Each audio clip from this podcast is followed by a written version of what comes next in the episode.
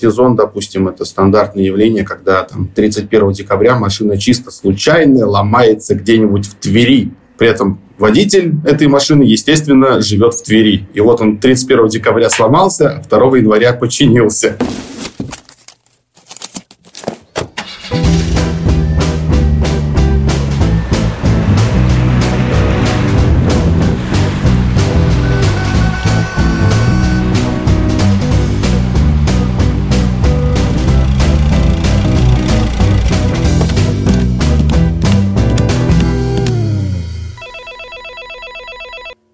Всем привет! Вы слушаете четвертый эпизод второго сезона «У курьера есть подкаст», и тут мы говорим о логистике и людях. Я его ведущий Матвей Гулин, директор по логистике с десятилетним стажем, беседую с экспертами о том, что стоит за доставкой и ежедневной логистикой. Этот подкаст создан агентством CS Group при поддержке международной логистической компании SDEC. А если вы не подписались на наш подкаст, то рекомендую это сделать, чтобы узнавать о наших новых выпусках, новых темах и новых гостях.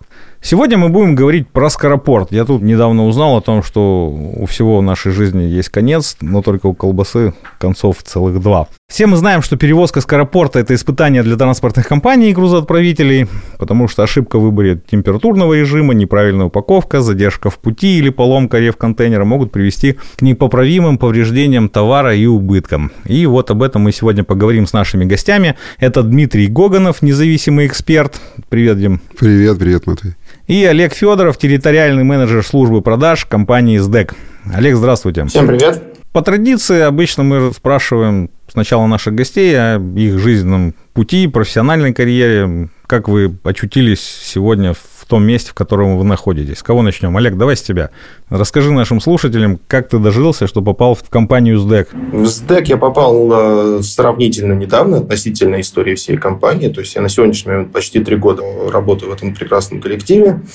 Попал достаточно тривиально после практически 15 лет работы в сфере торговли и в управлении персоналом появилась вакансия в СДЭК, когда расширялась именно служба продаж, и моя непосредственно прямая работа – это а, функциональное управление отделами продаж а, у филиалов и франчайзи на пяти территориях. Это Москва, Санкт-Петербург, Краснодар, а, Воронеж и Ростов помощь, а, поддержка, внедрение новых продуктов, проведение переговоров с основными крупными клиентами, развитие профессиональных навыков у сотрудников – это все вот прямая задача, собственно говоря, службы продаж компании «Сдать». Помимо этого, как я сказал, внедрение новых продуктов, Э, некоторые из которых как раз связаны с нашей сегодняшней темой. Это скоропорт, доставка термо и доставка в тепловом режиме. Собственно говоря, поэтому я оказался в вашей прекрасной компании. Отлично. Слушай, а ты раньше продавал что, товары или услуги? А и то, и другое. Опыт был и в услугах, и в товарах. Э, это были и сети магазинов офлайн, э, и потом уже и онлайн. Поэтому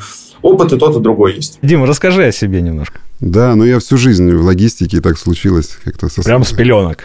Ну, профессиональную жизнь, давай тогда конкретизировать. Мы же, мы же вроде о профессиональном а образование? Ну, образование, э, у меня есть MBA по логистике, когда я уже какой-то период э, решил сделать это делом своей жизни уже окончательно. То есть начинал я в компаниях там, дистрибьюции слабоалкогольной э, продукции, там пива, импортного, российского. Также как я говорил, в высшей школе экономики, там, тогда было еще там, в десятых годах, э, хотел как бы понять, как говорится, учить каждый день логистику можно, но где-то хотелось теоретически тоже раскрыть все. Прошел этот этап и потом еще работал также в компаниях по производству бытовой химии, косметики. Э, ну и был опыт организации там, таких э, логистических бизнесов с нуля, там, ответственное хранение, склады, какие-то проекты были, успешно до сих пор работают. Операционную логистику в этом контексте изучал, но в дальнейшем уже, конечно, ушел в направление управления цепи поставок в производственных компаниях больших, сложных, как мы говорим про фреш, скоропорт, больше такой ну, термин есть фреш, это как бы так как свежий продукт с коротким сроком годности, плюс требует фреш именно с, с позиции температуры это плюс 5, там что-то такое. Такой, такой есть термин. И был запрос внутренний все равно всегда у меня на усложнение, и когда вот это усложнение при, привело уже в эти категории, фреш, как мы говорим, где классическая идет работа без страхового запаса. Вот я, наверное, пришел в этот сектор, И вот пытаюсь справляться. Да просто скажи, что тебе нравится колбаса, и ты пошел с коробкой. Может быть.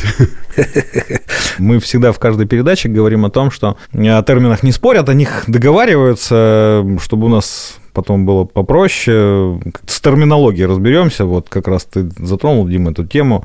Что такое fresh, что такое ultra-fresh, что такое скоропорт? Как вы их разделяете? По-разному можно знаешь, в каждом бизнесе, в каждой команде мы там с тобой тоже логисты всю жизнь по-разному там и оборачиваемости, страховые запасы, нормативные, там, я не знаю, какие-то KPI у всех, вроде все понимают там service level, но все по-разному трактуют. Но я так скажу, что fresh я понимаю, ну, fresh это свежий, да, продукты, это плюс 5 в основном температура, потому что бывает касаемо, с чем я работаю, это там заморозка, это такой категория. А фреш это, как считается, до плюс 5.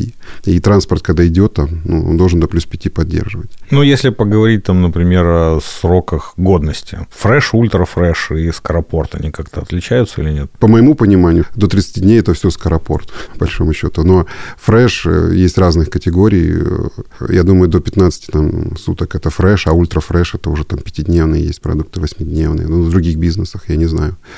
Олег, как ты думаешь? Насчет скоропорта до 30 дней обычно, во всяком случае, по опыту, то, что, с чем я сталкивался, всегда говорили до 15. Может быть, просто как бы делали определенный запас себе по срокам для того, чтобы в случае каких-то сложностей там еще был такой буфер по времени, когда ты успеваешь все-таки закончить какие-то э, поставки. Но обычно у нас всегда, во всяком случае, там, где я сталкивался, всегда говорили, что скоропорт это там 15, ну, 20 дней максимум. Поэтому, возможно, перестраховывались. Ну, а фреш, ультрафреш, да, действительно всегда так же и звучало. То есть это там 5-15, э, там и максимум там, до 5 градусов. Ну и по температуре. Есть заморозка, что там еще есть? Ну, есть заморозка, есть вот до плюс 5, как мы сказали. Но вот еще у коллег звучало там, допустим, косметику зимой нельзя перевозить не в рефах. Ну, у большинства косметики просто идет э, ограничение, чтобы не было минуса именно. Потому что свойства всех э, мега крутых кремов, которые нужны, чтобы мы были красивыми, они очень сильно снижаются, если идет именно то есть, ниже нуля.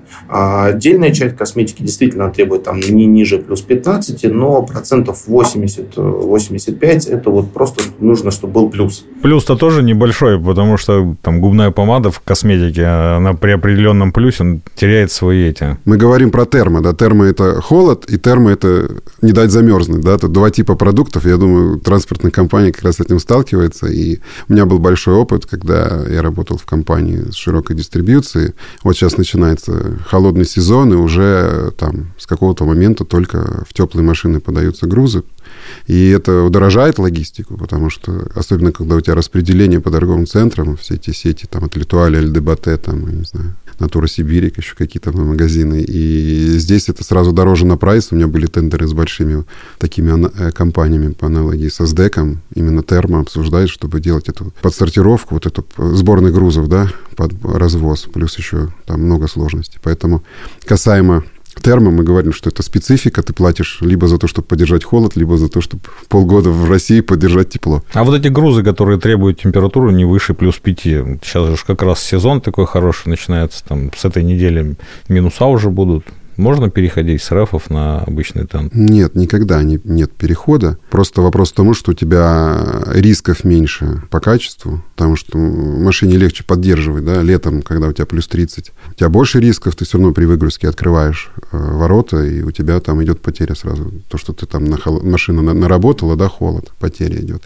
Потом не надо опять нагнать эту температуру там до следующей точки. Есть же наверняка логисты, которые думают, что мы сейчас сэкономим, возьмем вместо рефа тент, потому что минус там 5.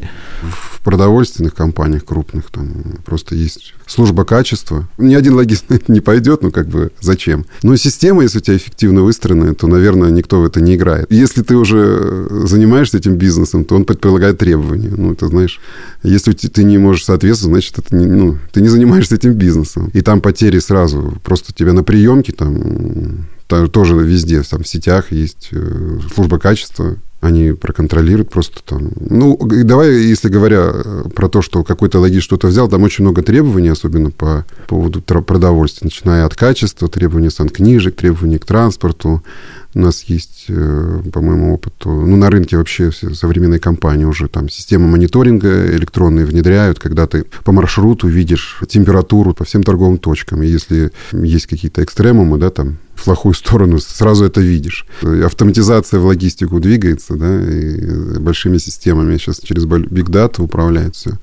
Кроме того, что по маршруту трекается температура. Плюс мы даже видим на какой-то точке там разгружается, хоп, ворота открыты, температура там выросла, закрытый, пошел дальше. Был он в этой точке, в какой-нибудь последовательности прошел. То есть ты обычно привык там, ну, GPS-датчик смотришь. Здесь мы даже через проекты, когда внешний транспорт нанимаем, обязываем, там, договариваемся с партнерами, что они включаются в эту систему. Потом мы даже не свой транспорт, а чужой тоже через эту систему контролируем.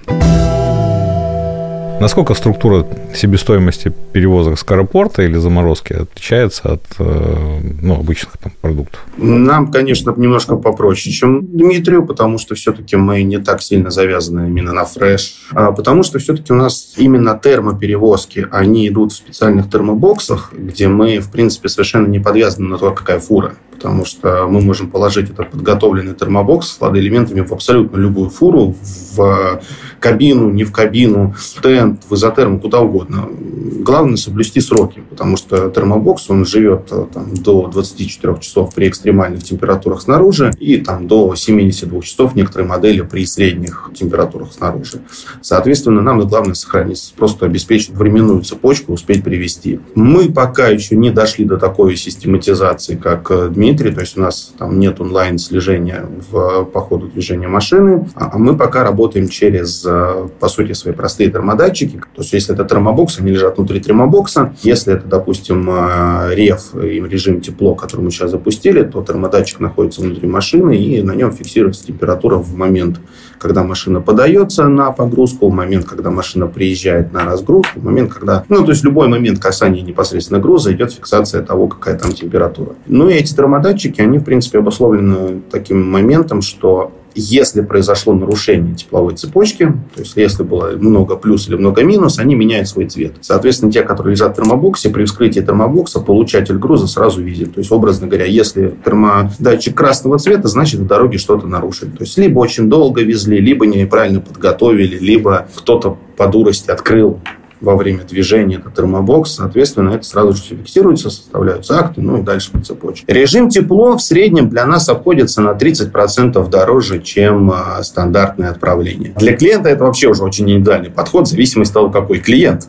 Да, соглашусь. Объемы и так далее. Я практически в каждой тоже передаче говорю о том, что вот есть относительное понимание, это дороже, это дешевле. Слушателям хочется понять хоть какие-то абсолютные величины. Ну, я по своей истории помню, знаешь, как э, был прайс вот в одной компании, ну, не знаю, не знаю, вот 30% это внешний, да. Плюс, когда ты уже расплитовку по каким-то городам делал, в зависимости от загрузки трака, схемы, да, там много всего меняется очень. И может и до 50 доходить и так далее. А где-то может, ну, это мы чисто про перевозку говорим. Чисто по перевозку. Просто тариф я. Вот ты берешь тариф термо, не термо. Вот он просто так различается. А что касаемо структуры, ну, она классическая. Ты же сам понимаешь, что это, что сейчас происходит. Там и зарплата, там обслуживание парка и налоги, и ну, тут добавляется просто обслуживание вот этих термобудок, там, или не знаю, как оборудование, да, холодильного. Но еще касаемо трекинга, даже относительно тех э, решений, которые внедряю, мы там внедряли, по моему опыту, есть э, у нормальных больших полуприцепов, там есть встроенные, то есть если ты даже не подключился к чему-то, они оборудованы собственным, оборудованы собственными, как бы, такими ПО там, и, и возможностями для того, чтобы по всему маршруту посмотреть, какая была температура. И зачастую, когда ты на конечной точке привозишь, если ты система не, под, не, ну, не весь транспорт способен, плюс у нас производственный транспорт есть там в истории, когда оценивать, то вы, печатается отчет э, с трекингом по маршруту. Там сутки ехал, вот прям такая кривая, ты видишь, была остановка, не была остановка. То есть... Эти вообще датчики, как у вас, Олег, так и у тебя, Дима, они, это что-то, что вкладывается в кузов? Или это прям кузов, в котором есть ну, в рефах это встроено, это когда покупаешь, это у тебя уже пакет, ну, грубо говоря, который полуприцепы пресловутые европейские там современные. А когда уже внутри России покупаешь вот там будки там, для малотоннажного транспорта, там уже, наверное, зависит от той комплектации, которую себе купишь. А третий для того, чтобы как раз мне... Потому что те же датчики когда возвращать надо. Не, они монтируются один раз, там, я не знаю, я вот узнавал недавно пакет на какую-то там, допустим, среднюю машину, там что-то разово, там 19 тысяч. Ты один раз комплект повесил, а потом решаешь там подключать его, не подключать, ну, какой-то абонентское. Это если твоя машина, а если ты пользуешься наемником? Ну, ты с ним договариваешься. Вот, допустим, допустим, если у тебя есть э, стратегический партнер, да, что у тебя есть такая потребность, да, Э, ребята, давайте идти в эту сторону. Ну, как сам знаешь, тебе надо что-то, что-то надо им, находим какую-то точку соприкосновения, потому что, ну, в продовольствии и дальше будет это современные требования. Это прогнозная тема. Да, мы сейчас чем, с тобой чем... проговорили из цепи поставок только про последнюю цепочку там транспорта, а есть еще складирование. Да, Я где... не дошел еще да. до этого, да. Если продолжать эту тему, то там все зоны склада, они тоже контролируют. Ну, со складом, мне кажется, проще, потому что повесил, оно там ну, у тебя смотри, висит у тебя есть сигнал. рампа, у тебя есть зона хранения, у тебя есть зона комплектации. То есть по всем этим участкам тоже э, ведется мониторинг внутри складской, там, допустим, службы качества. Но рампа, как всегда, когда ты, где у тебя идет потеря холода, где ты открываешь ворота, там идут потери. Ты должен это удерживать. Плюс, э, понимаешь, объекты в России разные. И где-то надо приводить в соответствие там Везде. Везде. Не, ну, где-то есть, ну, слушай, где-то есть реально новые объекты, которые построили сразу уже по букве. Олег, а вы тормоза эти как возвращаете? На рифах они зафиксированы, то есть, как бы, они уже все, это, это в машине. А в те, которые мы укладываем в термобокс, они вместе с термобоксом возвращаются. То есть, они есть очень простого типа, когда внешне, визуально просто определяется зеленый, значит, все норм. Красный не норм. Есть те, которые подключаются к компьютеру. То есть, вот как Дмитрий сказал, они подключаются к компьютеру и там автоматически распечатывается, выдается эта кривая поездки. То есть на протяжении всего момента, как он был запущен, он выдает, какая была температура, в какой момент, где и что. Ну, то есть клиент посмотрел нужную ему информацию, там распечатал, сохранил. А иногда они просто ее сами не распечатывают, запрашивают у нас. Датчик обратно в термобокс, термобокс обратно на базу. Все. То есть... Ну, вообще классная тема. Оборотная тара. Это, это вечная беда, потому что по сути своей стоимость ее возврата такая же, как стоимость ее отправки. Если бы из регионов потом возвращалось это все не пустое, оно же пустым все обратно идет практически, да. Термобоксы, да, идут пустыми, по сути своей это ну, увеличение x2 стоимости, потому что он же обратно тоже должен приехать. И идеальный вариант, это, конечно, когда есть круговые отправки, то есть когда мы вычисляем те направления, которые нам наиболее интересны, мы отправляем что-то туда, потом подгадываем, чтобы отвернуть что-то обратно. Но бывает так, что приходится его и в пустом режиме обратно переслать там, по какому-нибудь мега экономичному варианту, когда он обратно едет не 10. Дима, скажи, а как обеспечить, чтобы автотранспортные маршруты у скоропорта были как колбаса с двумя концами? Независимо, что ты перевозишь, там подход э, у логистов, транспортных логистов к маршрутизации, он, он везде одинаковый. Там анализ маршрутов, потоков, там есть менеджеры по эффективности, ребята, которые крутят. Если чем у тебя больше системы управления, тем больше у тебя возможностей и бустеров внутри, которые ты можешь изыскать. Проблема, она же всегда такая была. В Новосибирск рев стоит одних денег, обратно там полцены, потому что оттуда нечего везти. Также было с Санкт-Петербургом. Когда Практически там как и все остальное. Да, да. Поэтому есть вещи, э, которые там, на базовом уровне определяют, да, там есть обратный поток или нет нет и стоимость.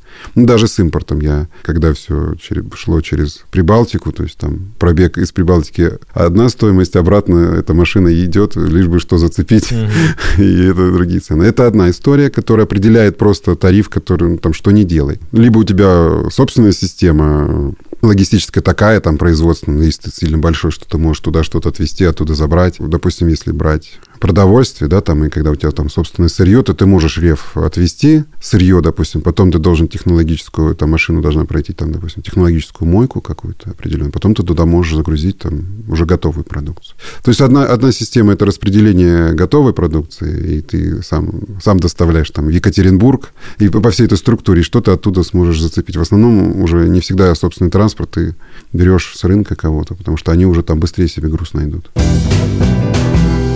Слушай, Россия достаточно большая страна, там из, из конца в конец тысячи километров. ЖД рефрижераторы. Насколько эта тема развита в России? Помню как раз по косметике, когда терморежим и во Владивосток из, из Москвы там отвезти какой-то объем, выходили те же собственники этих рефов, которые туда отвезти. Решения прорабатывались. Это больше, наверное, к обычным продуктам относится с большим сроком годности, потому что машина до Владика тоже не доедет, там еще и в рефе. Там. То здесь, конечно, это рассматривается. И мы, мы знаем, что с Владивостока та же рыба, она рефами все равно едет в Москву. Это происходит. А вот на короткие плечи, ну, не знаю такого. Олег, а вы пользуетесь ЖД при перевозке с Скоропорта? Нет, ЖД не пользуемся, потому что это очень все-таки специфический момент. Э, Дмитрий прав. Во-первых, усложняется процесс первой и последней мили Потому что если фуру ты, в принципе, сам решаешь, э, куда она, там, образно говоря, в городе в пункте назначения приедет, она может приехать на твой склад, разгрузиться, дальше небольшими машинками раскидается все. Либо она может, если там, допустим, это сборный груз э, на всю машину, она сразу же приходит на склад получателя, где он уже обеспечивает и разгрузку, и весь процесс. То ЖД-транспорт, он все-таки более сложный с точки зрения первой и последней мили, потому что тебе нужно организовать эту доставку до ЖД, забор на, с ЖД в точке получения и плюс э, скорости. Все-таки скорости у ЖД иногда иногда у нас страдают, но в этом отношении, особенно на коротких плечах, конечно, автотранспорт выходит просто банально быстрее. Поэтому мы ну, не экспериментируем, во всяком случае, пока что. Хотя при наверное, к этому мы придем, когда там, определенные объемы именно вот э, термоперевозок достигнут какой-то, может быть, критической точки. Либо это будут настолько регулярные крупные клиенты, которым мы точно будем знать, что вот у них есть постоянные объемы с точки А в точку Б. Всегда, каждый божий, не знаю, каждый божий неделю. Пока мы справляемся вот э, парком именно автотранспорта. Слушайте, а вот эти все рефы, датчики, бигдата, это ж Че? Я имею в виду, кто производитель этого всего? В большинстве своем это, конечно, иностранные. Но сейчас, судя по тенденции, на рынке появляются уже и наши внутренние какие-то игроки. То есть э, дочернее предприятие КАМАЗа выпускает уже какие-то интересные рефы. В всяком случае, что-то хорошие отзывы я о них уже тоже уже слышал. Не могу сказать, что только хорошие, но вроде и хорошие тоже появились. Но в большинстве своем это, конечно, продукция извне, скажем так. Ну да, здесь, наверное, какие-то термобудки там и на «Газели» ставили еще в 90-х, да, там мы понимали, что это где-то здесь делается, какие-то такие решения. Есть вопросы э, с полуприцепами, они в основном американские, европейские, и там они этот рынок создали. Сам, ну, ты про, сам датчик, про, про датчики говорил. Датчики это, вряд ли. Ну, датчики, ты сам понимаешь, э, такое решение, там, как, как эта коробочка с датчиком, ее собрать, там, датчик может быть и китайский, по ребята российской берут. Здесь, я думаю, это собирают. Я больше, когда мы говорим о том, чтобы поддержать холод, этот терморежим, да, там, э, это такое инженерное оборудование, которое, я думаю, сейчас где-то Азия должна нам помочь в любом случае, и туда идут большие объемы. Ну, даже вспомни парк, вот, э, корейский был парк широкий, там эти Исузу, Isuzu, да, вот, ну, большой, которые шли сейчас, хорошие машины, там, дизеля все эти проверенные. Но сейчас э, да, к Азии больше смещаться. Но внутренний рынок, правильно там упомянули, и КАМАЗ все равно это уже делали какие-то решения. Я думаю, что спрос высокий. Вопрос, как они по мощностям сейчас, они загружены. К ним все пришли в моменте. А когда в моменте, сам знаешь, происходит какой-то обрыв, сразу спрос и большие плечи для того, чтобы перестроиться и эффективно. Я думаю, сейчас будем более эффективно все будут использовать текущий парк бережно. А текущий это чей? Это собственный или это больше аутсорсинг? Что вот компания, которая планирует свои перевозки в температурном режиме, как ей подходить к планированию парка? Ну, это всегда же choice бизнеса, то есть э, твой бизнес, не твой бизнес, да, классическая модель там make or buy, да, там здесь тоже получается, что когда-то, помнишь, по России ездили, там везде было написано магнит, то есть вся, вся страна, и ты думал, что это магнит, да нет, у них был огромный парк, они когда-то там его самый большой сделали, потом уже избавлялись от него, и уже там, это уже был не магнит, но в руках уже ИПшников или еще кого-то. У них был выбор в тот момент какой-то определенный.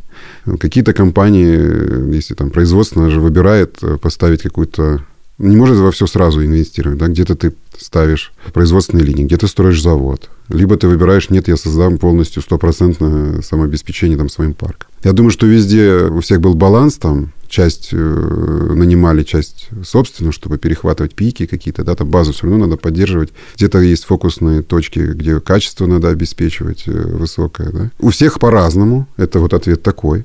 Федеральные сети, как я говорил, как раз если у них э, базовая это собственная логистическая инфраструктура, и они хотели быть независимы, может, ее не было того качества, тогда там они закупали, мы видим и Дикси, и Магнит, и все все равно брендированное, все, да. Понятно, что это свой парк, где они тоже привлекают. Но э, обеспечение, думаю, в каких-то долях есть. У кого-то 30 на 70, у кого-то 50 на 50. Э, а сейчас, наверное, все хотели бы, чтобы у них было 70 на 30, свой и чужой. Но э, было как было, все косты считали, и, и сам знаешь, какую модель не возьми, всегда, ну, как правило, свой парк дороже. Потому что здесь ты провел эффективный тендер, ты получил. Со SDEC немножко другая ситуация, они используют эффект масштаба, да, там э, у них там своя дисперсия. Касаемо, когда у тебя есть поток, ты как бы выбираешь э, в моменте. Потом в праздники тариф возрастает, как всегда, если у тебя наемный транспорт, то есть проходишь эти цены. Ой, я не люблю эту историю с ростом тарифов в праздники. Да, да, под Новый год. Тоже машина я, я, обычно, я обычно переводчику говорю, будете поднимать тарифы в следующем году, я вас с вами работать не буду. Ну, хорошо, что ты можешь так разговаривать, а вот когда у тебя как раз ты можешь взять любую машину, там, ну, я, насколько знаю, у тебя нет требований к терморежиму, а когда у ну, тебя... термо нету, да. А да. когда у тебя есть к терморежиму требования, то у тебя пул э, для выбора сужается, это раз. Потом, сам знаешь, там крупные компании, требования к чистоте самой компании, с которой ты работаешь. Ну, вот так это все, у всех так. Сейчас у всех, да. Но есть еще определенные организации, там, которые вот это еще там более требовательны в некоторых секторах. Вот. Поэтому все неоднозначно, у всех по-разному. Но все бы хотели, я думаю, к этому моменту прийти с огромным своим парком.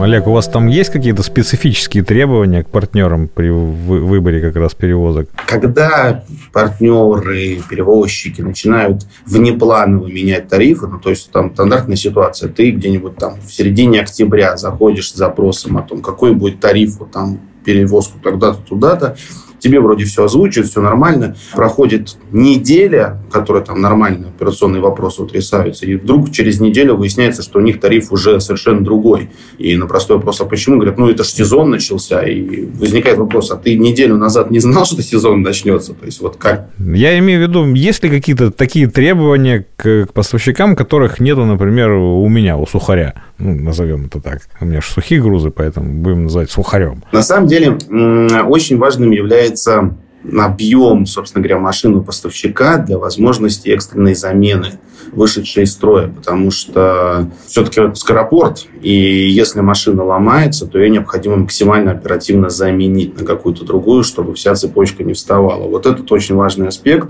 то есть скорость э, подачи подменной машины трекинг, опять же, на всем этапе, пока машина едет, она должна быть на связи, у нее должен быть с ней какой-то контроль, связь и возможность контроля работы, собственно говоря, этой установки. Даже не может быть не то, что ты каждую минуту можешь отследить, какая температура, но то, что у тебя должна, должен быть контроль, чтобы эта установка не сломалась где-то в пути, не встала где-то в пути, у тебя это обязательно должно быть, потому что, ну, приедет там 8 палет этой косметики, пока ты каждую коробочку проверишь, уже пройдет очень много времени. И если эта установка на маршруте где-то сломалась, очень поздно можно отследить, что уже какие проблемы возникли. Ну, из таких специфических, наверное, все. Потому что ну, вот это два момента, что скорость замены сломавшейся машины и контроль за по ходу движения этого автомобиля на, на маршруте, что там он на рабочем состоянии, что там ничего не отключилось. Ну и опять же в сезон, допустим, это стандартное явление, когда там 31 декабря машина чисто случайно ломается где-нибудь в Твери. При этом водитель этой машины, естественно, живет в Твери. И вот он 31 декабря сломался, а 2 января починился. А как вообще, вот что из себя представляет рабочее место вот логиста, который контролирует эти перевозки? Ну, как бы есть такая тема, сам знаешь, что любое развитие там внутри любой компании или системы управления всегда можно совершенствовать и развиваться. В идеале, чтобы эффективно, ну вот есть решение такое, называется ситуационный центр. Это непосредственно рабочее место. Туда завязаны вся информация. Если у тебя собственный транспорт, это проще реализовать, если внешне не весь так подключишь. И ты уже э, контролируешь там на всех этапах и скорости, и маршруты, ну, если мы говорим сейчас о готовой продукции фреш, есть еще, допустим, там, производственный транспорт, где перевозят животных, допустим, там есть требования по биобезопасности. И если мы уже говорим о том, как в логистике развиваются вот эти системы контролинга, то создаются вот такие ситуационные центры, где, наверное, с какими-то IT-компаниями ставится ТЗ, что ты хочешь контролировать, как, как ты хочешь видеть, как ты хочешь э, управлять, да, и какие алармы там, в, в какого рода тебе приходят. И, и, ну, это вот, я считаю, то, к чему можно и нужно стремиться. Но мы когда-то с тобой тоже давно в логистике маршрутизацию делали на листочке, потом пришли разные системы, и был первый шок, ты там загрузил, видишь там скорость, э, маршруты там по, по квадратам, особенно если у тебя, я, допустим, работал с пивом, там раньше в каждой палатке было пиво, ты, это сейчас там федеральные сети, РЦ, там распределение, другая структура, а когда-то было напрямую. И вот он шел, и практически каждую точку, каждую остановку, да, там надо было разгрузиться, и маршрутизация вот такого дискрета, когда пришла автоматизация. Мы, мы понимаем, что с тобой какое должно быть место рабочее по маршрутизации. Ну, то же самое, если у тебя появляются критерии на базе этого же подхода, такой аналог, это контролинг. Либо если, ну, как бы ты сразу видишь отклонение и можешь связаться с родителем, что происходит, ты там убавил. Помню даже там, ну, 10-12 лет какие-то даже базовые системы в тот момент, они уже даже на системах маршрутизации, даже на, на 1С, который написан, делали уведомление. Скорость превышена, ты мог водителю позвонить, сказать так, что там скорость у тебя превышена, ты там Будь осторожней. Я, ты будешь оштрафован, или я не знаю как. Остановись, едь, едь медленней. Ну, а здесь немножко другая. Ты критерии просто создаешь. Там температура, пересекаемость маршрута, опоздание по маршруту можно уведомление сделать. А сейчас какие-то вот есть? Ты просто сказал про маршрутизацию с помощью там IT-решения. А для перевозок как раз скоропорта, ну, вот термогрузов сейчас какие-то есть решения IT? Коробочные какие-нибудь. Вы чем-то пользуетесь, Олег? А, специфическим нет, насколько я в курсе. Но, опять же, не настолько глубоко погружен именно там вот в операционную деятельность логистов. Именно под терму ничего особенного у нас нету. То есть все стандартные программы там для отслеживания там, машин, трекинг. Ну, то есть у вас это не в реал-тайме, у вас, грубо говоря, приехала машина, там вы вскрыли этот термокузов, посмотрели, все ли в порядке было с датчиками? Да, потому что этот продукт мы активно развиваем, но он еще не в той стадии честно. Я как раз вот эту штуку называю ситуационный центр. Я он приехал, кузов открыл, там датчик показывает, что все плохо. Все, ситуация возникла, все начали, начали что-то делать. Ну, здесь отбивка придет, температура критически упала, и тебе уйдет уведомление, что на таком-то маршруте критически то повысилась э, температура. Это настраивается все. То же самое, как со скоростью. Ну, вот я могу... Помнишь, Антор, да, там по, по России очень плотно идет. Там машина там превышает скорость, тебе ну, приходит отбивка, да, там, и э, как бы там уже начальник гаража или кто там, на кого возложит эту функцию контроля, ну, воспитания, вот, но он отрабатывает. Также здесь, в принципе, это работает. Вопрос в том, что, ну, сам знаешь, где мы можем там digital применить, мы должны применять. Ну, это эффективность, это те доли процентов э, себестоимости, которые мы там должны сохранять. Где-то качество, где-то... Ну, ты вот ты говоришь про там долю процентов себестоимости. Ну, я же тебе могу ответить, сказать, что там CAPEX по организации такой системы эти, они могут стоить там, миллионы, миллионы. Ну, вопрос на каком... Ты же соизмеряешь, э, как всегда, защищаешь, ты говоришь, какой я эффект получу, рассчитываешь и защищаешь его, если ты в это веришь. Либо у тебя как must, ты понимаешь, что ты вылетаешь с рынка или не соответствуешь, да, там. Особенно вот эта тема э, транспарентности, прослеживаемости по всему пути с позиции качества, что касаемо продовольствия, ну, как бы это просто то, что должно быть. Часть определяется качеством, что должно быть, а часть определяется, что можно поймать эффект, потому что когда ты так контролируешь маршрут, ты можешь посмотреть, сколько он на нем был. Мне кажется, тут еще вопрос, насколько надолго ты хочешь зайти в этот рынок, потому что эти расходы, там те же самые там 2-3 миллиона нам на интеграцию, на какое-то взаимодействие, они, конечно, здесь сейчас крупные, но если их на 2-3 года, по сути своей, расписать, то за эти 2-3 года ты на 10 сотрудниках, которые будут в неправильном онлайн-режиме это все отслеживать, звонить там представителю перевозчика, звонить водителю, то есть ты на этих сотрудников за эти же 5 лет потратишь в разы больше. Поэтому тут вопрос в масштабах, с которыми ты хочешь зайти на этот рынок. Если ты хочешь здесь и сейчас сорвать какой-то куш, то есть там выиграть какой-то один лот, быстро его перевести, на этом заработать денег, наверное, да, тебе выгоднее там нанять трех э, девчонок, но тем не менее они будут обзванивать. Это выйдет дешевле. Но если ты заходишь э, в долгую,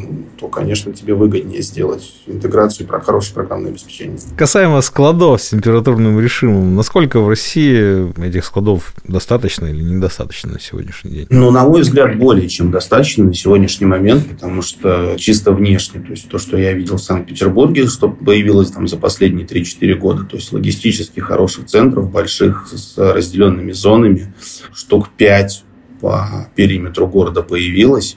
Вот, все то же самое с коллегами общался там в Южном федеральном округе. Поэтому мне кажется, что именно вот если сделать два среза таких общих, то есть это для заморозки и там до плюс 5, мне кажется, что инфраструктуры в стране ну, вполне достаточно на сегодняшний момент. Давай сейчас подискутируем. Смотри, и ты знаешь, что это, это, в берлоге продукцию не похоронишь.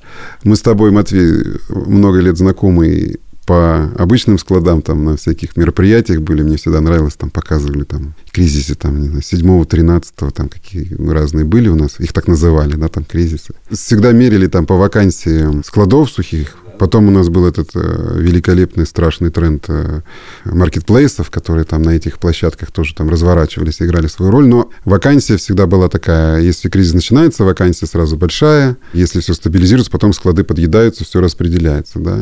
Сейчас тоже... По сухим складам это было на рубеже 21-22 года. То есть в 2021 году под конец там вакансия была что-то там меньше процента она была. Да, и цены все было, пошли и вверх. цены были, да, сумасшедшие. Вот. А что касаемо вот этих складов, таких специфических, да, с ними какая сложность? Сейчас понятно, что такой склад построить, это не просто коробку собрать, которую там э, великолепные э, девелоперы, которые уже научились делать там за 2-3 месяца, летом ставить коробку, как бы там нужно термооборудование определенное, да, там все это холод нужен, мощности нужны большие. И если сейчас в сухие склады в build to suit там слабо кто идет, то представь, как во фреш. Ну, как вот в, в термосклады. Это еще сложнее. Без клиента там никто не пойдет. Стоимость сейчас не зафиксируешь. Поэтому и у нас есть такая история, что вообще, если так про склады вкратце сказать, что фреш-склады очень быстро оборачиваются, так как нет запаса, э, то там беспрецедентная оборачиваемость. Относительно, ну, понимаешь, мы с тобой меряем в, в традиционном бизнесе, там, у, нас, у меня месяц запаса, полтора, а бывает там у тебя оверсток, у тебя три месяца запаса. Там. То здесь там склад вот мне, э, ну, в нек... оборачивается может там за там, двое суток.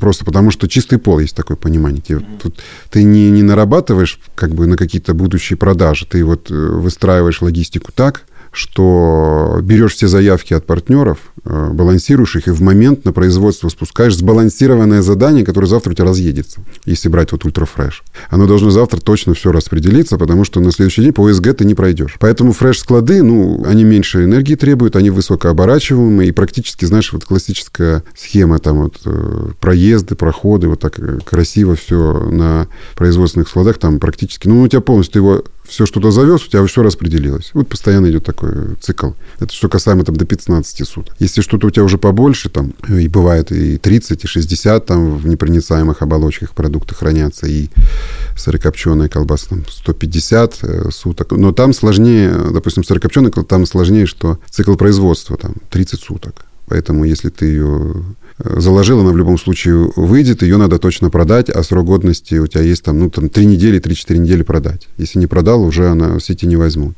И либо, если они вдруг захотели чего-то, ты не заложил это, то они это не получат. Поэтому вот такими длинными продуктами еще склад немножко может быть загружен, но там нормативы там, до 10 дней доходят, ну, невысокие. Поэтому с фрешом мы разобрались, так за счет оборачиваемости там с площадью вопросы эти решаются. Здесь можно сказать, что все... Ну, и Россия, знаешь, как бы э, рынок сейчас не сильно растет в с последними там событиями, поэтому если до этого справлялась система управления, то сейчас она справляется.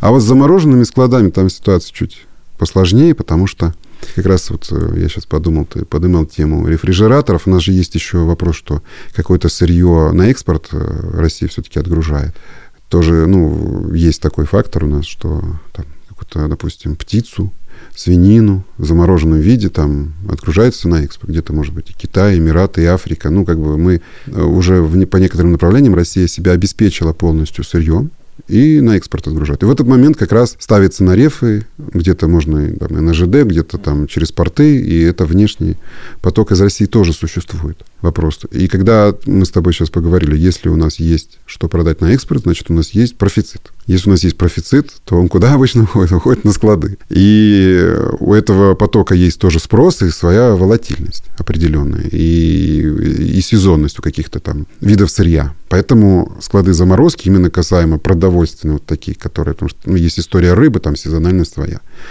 По птице, свинине, там, индейки, там своя. И вот в моменте, когда у тебя идет профицит... Там разве есть птица сезональность?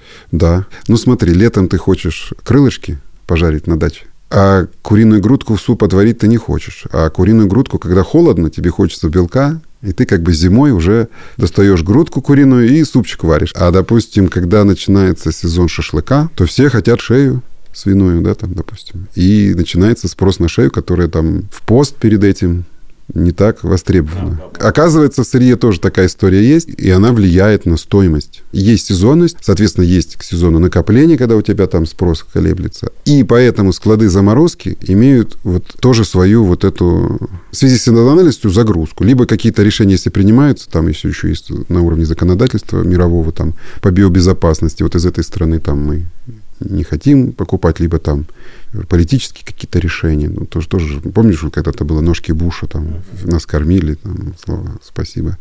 Вот народ выживал за счет этого. Сейчас мы готовы куда-то что-то отправить. Ну, Россия реально в этом смысле уже экспортер, это классно. Я считаю, что вот как раз все инвестиции там и решения там государства, которые были в этом смысле сделаны, они дали этот эффект. То есть зерно свое, которое ты там слышишь, обсуждается, это одна история, а зерно это продовольствие не только для людей, но и для животных.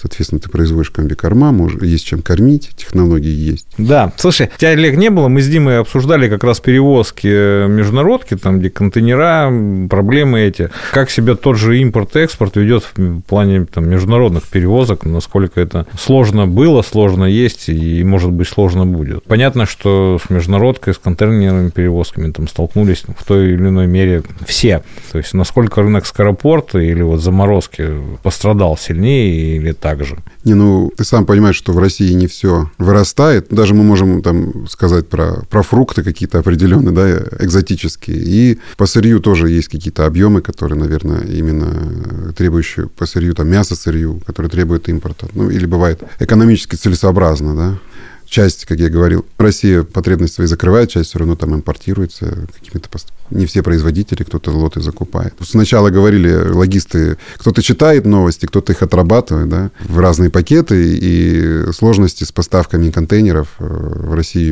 имели место быть. И до сих пор некоторые компании отказались, крупные компании, которые контейнеры по морю перевозят э, в Россию их. Ну вот, грубо говоря, я просто с собой сравню, да, мы везем сырье. Там, возили, да, через море. В какой-то момент, э, когда море прикрыли, мы там начали искать какие-то пути и там, начали возить по суше. Но я же понимаю, что в заморозке, например, количество маршрутов, наверное, международных, оно все-таки ограничено, потому что контейнер, насколько я понимаю, рефрижератор, он требует постоянного подключения электричества, правильно? Да, требует и подключения электричества. Но тут главное, что вот эти крупнотоннажные суда, то есть порт еще должен принимать крупнотоннажные суда, да, там, мы понимаем, что Санкт-Петербург у нас был такой порт, который мог это делать. И здесь, ну, в любом случае, в связи с санкциями множество грузов там запрещены к, к импорту а многие компании просто отказались. Но все равно, как если логисты отработали, и находятся компании, которые до сих пор продолжают эти поставки.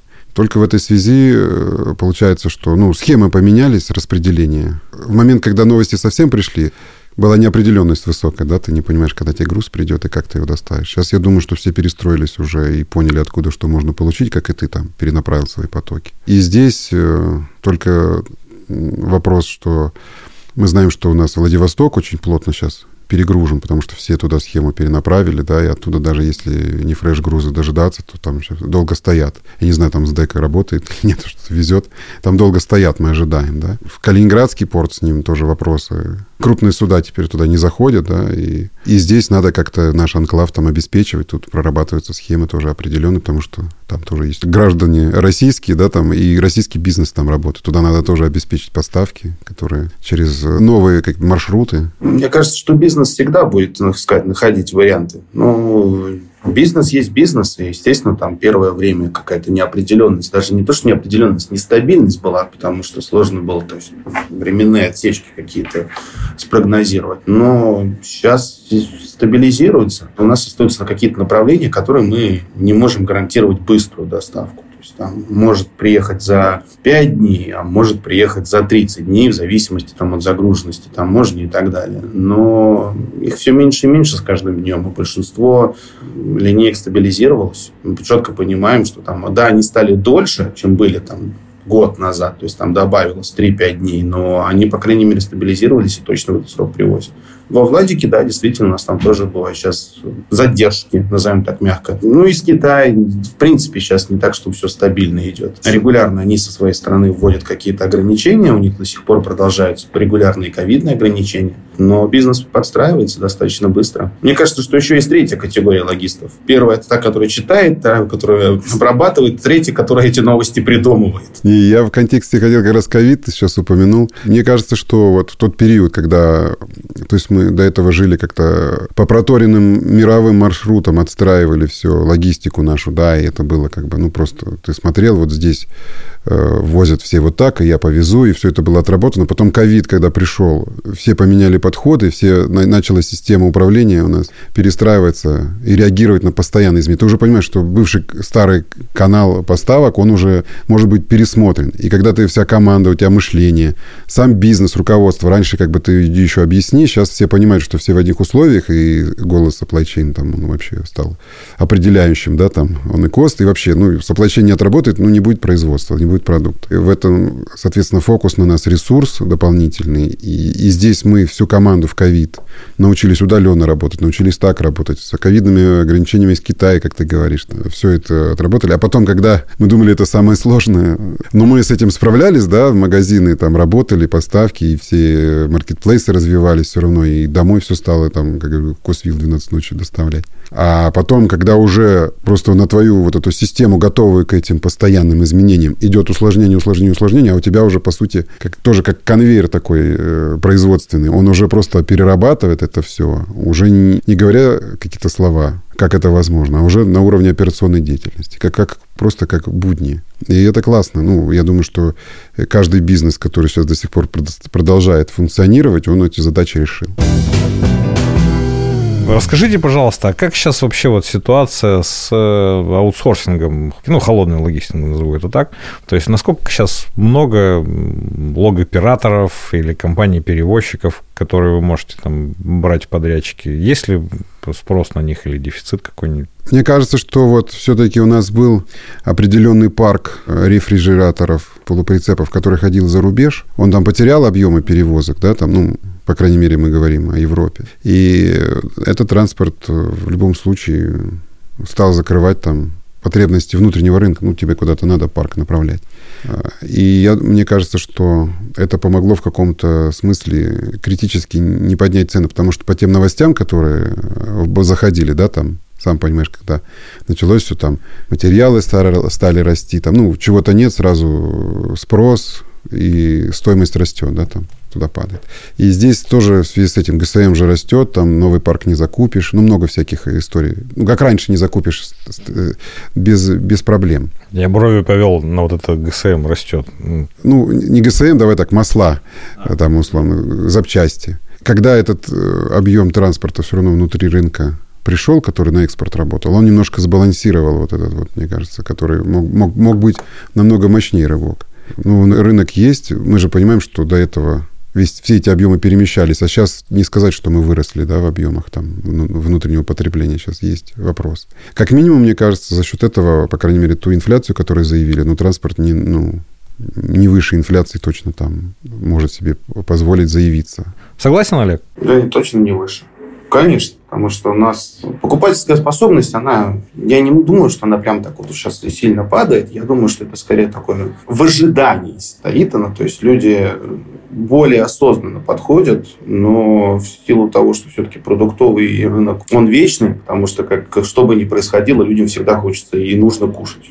Он всегда будет работать. Там, может э, снизиться чуть-чуть, увеличиться, но он всегда будет работать. Поэтому мне кажется, что там ни дефицита, ничего такого у нас нет, потому что все-таки он как ни крути, ну, тем более сейчас еще там праздники, не праздники, он всегда будет расти. А есть вообще у кого-нибудь из вас какие-нибудь данные о том, вот если взять рынок автоперевозок, температурных режимах, как он делится по секторам, то есть там какая доля продуктов в нем, какая доля там косметики. Нет каких-нибудь таких цифр интересных? Ты знаешь, качественная аналитика, она всегда в основном там из ритейла, где открыто и цифровизировано, да, там как там всякие Нильсоны, там, ну, какие-то маркетинговые агентства. И либо мы смотрим по складам, то, что эффективно мы сейчас можем оценить, да, там, вакансию, ну, вот, по крайней мере, все срез делают, есть аналитические агентства, это ресурс тратят. По транспорту, по моему мнению, вот такой качество. Да даже по складам, мне кажется, нет какой-то аналитики. Ну, она экспертная, да, там, ну, мы же смотрим все равно ключевые все эти э, консалтеры, там, брокеры, да, которые, они собирают аналитики, там, все-таки все известные площади, кто где сидит, ну, как пытаются что-то там нумерически собрать. Когда ты занимаешься продуктовой, сам знаешь, тоже там брендом, там, там, то есть там меряют полку, там, офтейки, там ну, много всяких факторов, и аналитика торгуется. Когда мы подходим к вот к этому вопросу транспортных перевозок. Ну, есть вот сервисы, там, не знаю, которые пытаются собрать. Я вот слышал сейчас о IT, вот самый один из самых старых IT-ресурс, знаешь, ну, ITSU, да. У них, естественно, там, так как это трейдинговая площадка большая, да, там историческая, они пытаются там на своей базе что-то построить. Но вот именно касаемо вот терморежима, вот чтобы это все вытащить качественно, здесь пока еще надо развивать. Хорошо хотя бы, что они поняли в этом ценность и стали это развивать на уровне аналитических каких-то баз, понимаешь? Потому что, ну, я, мне кажется, она одни из самых больших площадок. Либо мне так кажется, но до какого-то определенного периода про термо никто вообще не задумывался. Мне кажется, потому что там с 2008-2007 года все остальное перло, когда строились склады класса всем этого достаточно. Но мне кажется, все равно, ну, мы с тобой смотрели все это развитие, все равно, когда мультитемпературные склады, когда федеральная сеть где-то разворачивается, им нужен там морозильник, им нужен фреш в каком-то регионе, да, там э, приходит там новая команда Supply, сделали road to market, говорят, вот здесь нужен склад. Или, или они росли, да, там регионы покупали. Там пятерочка на юг шла, магнит шел в центр. Вот они э, шли вот эти мультитемпературы. Это было. И как раз директора по логистике этих сетей всегда говорили, вот мне здесь нужно. Но это всегда такая кастомизированная история. У всех свой техпроцесс, плюс их там не ждет склад, под них надо что-то типа build to suit или по долгосрочную аренду. Но у них же буфера, как мы сейчас вот обсуждали, они же только прокачивают буфер для того, чтобы сеть отстроить. Мне кажется, что аналитики хорошие действительно не существует, потому что все-таки терморежим в очень большой степени ассоциируется именно с продуктовым рынком. В большинстве своем э, слишком маленький процент уходит там вот на какой-то косметический. То есть, ну, там, по сути своей, есть вот части, которые снимают лекарства. Все-таки, как бы, они тоже с термо перевозятся, надо понять. Но там более, мне кажется, еще более сложная цепочка. Вот. И косметический. Но у большинства людей все-таки э, термо отождествляется именно с продуктами, потому что в целом, как бы, косметика может проехать без терморежима, ну реально может. Там будут какие-то, какой-то процент испортившихся кремов, там, недостаточно качественных, там, ну не критичный. А продуктовый рынок без термо не справится от слова вообще. Да, огурцы, помидоры, яблоки, бананы, да, сколько всего все равно. Ну да, я думаю о том, что за один день больше в несколько раз, наверное, в объеме съедают тушек курицы, нежели женщины используют помад. Хорошо, давайте там последний вопрос, наверное. Прошу об инновациях в логистике температурного режима, грубо говоря. Там есть какие-то, может быть, интересные такие фишки, которые в ближайшей перспективе выйдут на рынок, помогут логистам осуществлять свою деятельность. Мы можем что сказать из инновационного? Ты можешь сейчас создать какие-то инновации, тебе кажется, что ты их создал. Вопрос, какая будет структура потребления посредством логистики в будущем. Вот сейчас мы дошли до истории Dark Store, да, там на районах ставят какие-то точки, там уже поддерживают термо, и тебе вот это там приносят продукт терморежимом вот, за 10 минут. Если в эту сторону дальше будет развиваться, да, то, то, наверное, на базе этого изменится и наша логистическая инфраструктура в целом, страновая. Ну, если это будет тренд такой критический, да. Либо я слышал, такие темы есть инновационные, что в Китае есть базовые продукты, как ты говоришь, там тушка. В Китае возле домов ставятся уже холодильники в каждом доме. А сейчас мы уже к этому подходим, что ставят в магазинах, да, ты можешь натыкать заказ. Вот я ехал домой, на, заехал на заправку Роснефть, смотрю, а там у них холодильник впрок. Я там, получается, мог натыкать заказ, эту, на эту бы заправку туда, в холодильник, ну, там положили, я бы заехал, взял бы, ну, заправляешь, взял. А, но это температурный постамат, Температурный получается. постамат, понимаешь? Ты понимаешь, как структура ну, меняется распределение. И под эту инфраструктуру надо еще тащить всю логистическую. А следующий этап, вот ты представь, что каждый вот этот постамат стоит в каждом доме. То есть в каждом доме стоит постамат. Ты натыкал, Не то, что тебе домой заносят, да, там, ну, вот это одна тема, как а просто вот в этот постамат тебе там тушку, ну, какой-то базовый ассортимент, который там всегда, он тебе именно сюда. Исходя из этого, будущее, не будущее, вот сейчас мы сказали, а это один шаг остался, там в каждом доме поставить холодильник, ну, как бы в подъезде. Я во всех предыдущих передачах говорил о том, что я всем примерно задаю один и тот же вопрос там по, по, по теме, что вы видите в будущем. Вот я, когда рассуждают на эту тему, все говорят, там, постаматы, там, постаматы. Я, я, в принципе, говорю, что в каждом подъезде скоро будет постамат. Теперь я буду говорить, в каждом подъезде будет постамат, в том числе и с температурными режимами. Да, и что тогда получается? Сейчас 10 э, провайдеров там делают вот эту доставку. Потом как-то это, они должны глобализоваться, вот как сейчас там, ну, есть два там, там не знаю, Яндекс Деливери, да, там, и то уже это одно. вот. И вот когда произойдет глобализация, кто кто-то купит вот эти маркетплейсы в одну руки, как у нас там, ну, вот произошло, допустим, с рынком электроники. Я тоже когда ну, там работал с ним. Вот это Эльдорадо, МВидео, Техносила, все это в один контур. Там Техносила не стало, вот стал один контур, да, и тебе кажется, что это разные лица, а логистика у них одна. Здесь, если такая глобализация произойдет, то тогда этот постамат, ну, будет один генеральный держатель канала. Ну, это ты же про будущее просил, да? Обеспечивать. И тогда логистика, а мы теперь это финализируем к эффективности логистики. Почему я необходимо объединить? Тогда уже кост, тебе не надо будет от трех различных компаний. Может быть, это, кстати, SDEC будет. Вот, кстати, может, про говорим, может, SDEC так вырастет. Компании там, так как ты за три курьера платишь, будет один генеральный, который просто тебе единый поток привезет в этот дом, такой, как бы думарцы, и все, и закроет эту потребность. Олег, с тебя роялти. Ну, то есть, называется, закроем гипермаркеты все вообще.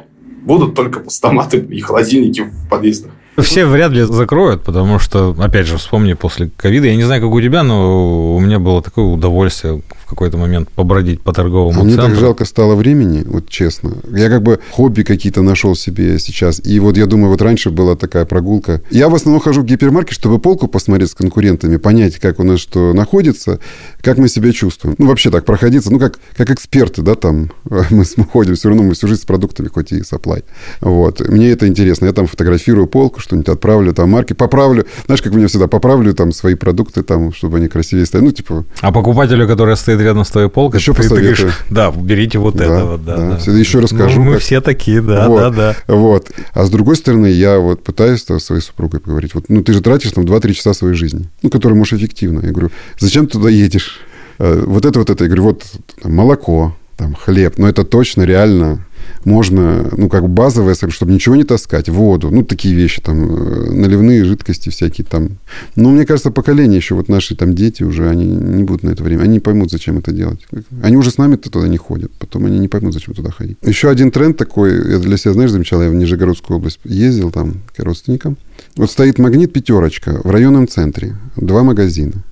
Но и все окружающие деревни, ну, как бы, которые там, ну, не знаю, там, тысяча домов, там, не знаю, 500 домов, есть, ну, такие небольшие, да, где неэффективно ставить эту точку. Они говорят, я вот просто поехал, мне я поеду в район, закупиться, потому что эти на, на земле уже далеко коммерсанты, которые раньше там из, ну, за три цены там привозили продовольствие, вот федеральные сети туда пришли, но в эту точку они не открывают. И люди ездят из деревни там на автобусе закупиться, потому что там цены реально, ну, на федеральном уровне низкие, да, фикс. Я думаю, что там вот, мы сейчас поговорили про Москву, ну, понятно, здесь масштаб все, но вот на регионах еще что-то, вот как Почта России тоже продовольствие где-то продает, даже, вот, насколько я знаю, даже через дистрибьюторов, даже колбасу. Потому что в некоторых маленьких деревнях, кроме почты, ничего нет, и он является таким точкой. Ну, то есть можно еще долго это все прорабатывать и обсуждать про будущее. Но про будущее в больших агломерациях, но оно такое, мне кажется. Да, мне кажется, что еще есть такая ниша, которая недостаточно широко развита. Это достаточно быстрая перевозка именно вот э, не просто заморозки, а шоковой заморозки.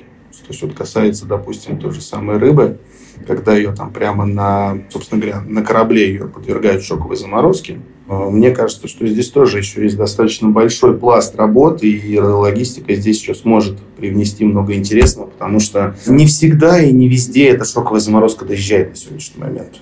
То есть мне кажется, что тут тоже еще очень много еще интересного мы можем сделать и быстрее возить, и, может быть, быстрее забирать. Поэтому мне кажется, что за этим тоже будущее, потому что огромное количество той же самой там, рыбной продукции с Дальнего Востока в центральную, ну, допустим, там, в Москву и в Питер не приезжает в том виде, в котором бы хотелось Просто у меня есть много знакомых на Дальнем Востоке, они начинают, когда описывать там различные морепродукты, которые у них есть, я понимаю, что здесь их в таком виде нет. Мне кажется, что это тоже еще ниша, которую нам предстоит занять. Но это и продовольственная безопасность, потому что когда у тебя улов происходит, ты же не кормишь эту рыбу, она ее кормит море, тебе ее только выловить.